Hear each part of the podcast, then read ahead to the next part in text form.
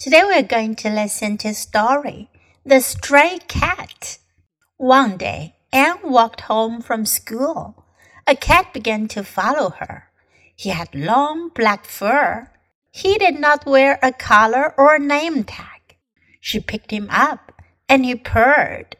Please, may I keep this cat? Anne asked her parents. What if he belongs to someone? They said. Mom called the animal shelter to find out if anyone had lost a black cat.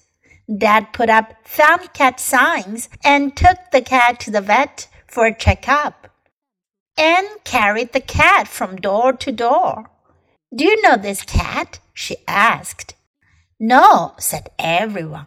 We don't know who he belongs to. No one at the shelter had lost a black cat No one called about the found cat signs. Anne took care of the cat for two weeks. She fed the cat and gave him water. Finally, her parents said the magic words. The cat is yours, Anne. 这个故事讲的是 The Stray Cat。Stray 的意思呢，是指走失的、无主的。Stray cat 就是流浪猫。 one day, Anne walked home from school. 安从学校走回家。A cat began to follow her. 有只猫开始跟着她。He had long black fur. 他长着长长的黑色皮毛。He did not wear a collar or a name tag. Collar 是指宠物戴的颈圈。Name tag 是名牌，上面写着名字的牌子。She picked him up. 她把他抱起来。 and he purred. Purr, p-u-r-r 这个词呢，是指小猫咪发出呼噜呼噜的声音。Please, may I keep this cat? And asked her parents. 安就去问他的爸爸妈妈了，求你们啦，拜托啦，我能养这只猫吗？What if he belongs to someone? They said. 爸爸妈妈就说了。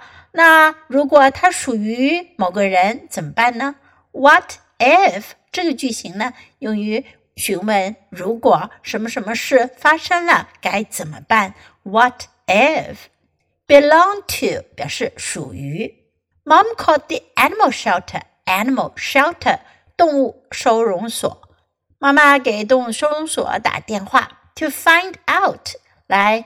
找出 if anyone had lost a black cat，有没有人丢失过黑色的猫？Dad put up found cat signs。Found cat 在这里呢是指失猫招领，put up 把它挂起来，把失猫招领的牌子挂了起来。And took the cat to the vet，把猫带去兽医呢，vet 兽医 for checkup，checkup 检查体检。Anne carried the cat from door to door。from door to door，挨家挨户的。安抱着猫，挨家挨户的去问：“Do you know this cat？” 你们认识这只猫吗？“No,” said everyone。大家都说不认识。“We don't know who he belongs to。”我们不知道他是谁的。No one at the shelter had lost a black cat。动物收容所呢，也没有人不见黑色的猫。 no one called about the found cat signs，也没有人打电话来询问关于时髦招领的事儿。And took care of the cat for two weeks. Took care of 照顾，安照顾了这只猫两个星期。She fed the cat and gave him water. 她喂养这只猫，给它喝水。Finally, her parents said the magic words. Magic 有魔力的、魔法的。 可以指非常好的、棒极了的。最后呢，爸爸妈妈就说了啊，神奇的话语，也就是非常棒的话。对于安来讲是 magic words。The cat is yours, Anne。猫是你的啦，你可以养猫了。Now let's read the story together. The stray cat. One day, Anne walked home from school. A cat began to follow her. He had long black fur. he did not wear a collar or name tag. She picked him up Anne he purred. Please, may I keep this cat? and asked her parents. What if he belongs to someone? They said. Mom called the animal shelter to find out if anyone had lost a black cat. Dad put up found cat signs and took the cat to the vet for a checkup. Anne carried the cat from door to door. Do you know this cat? she asked. No, said everyone. We don't know who he belongs to. No one at the shelter had lost a black cat. No one called about the found cat signs. Anne took care of the cat for two weeks.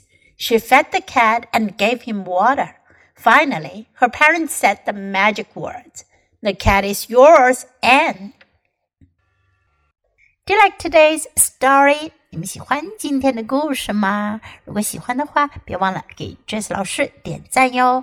你可以在 U 英语公众号找到今天的故事的英文和中文译文。Thanks for listening. Until next time, goodbye.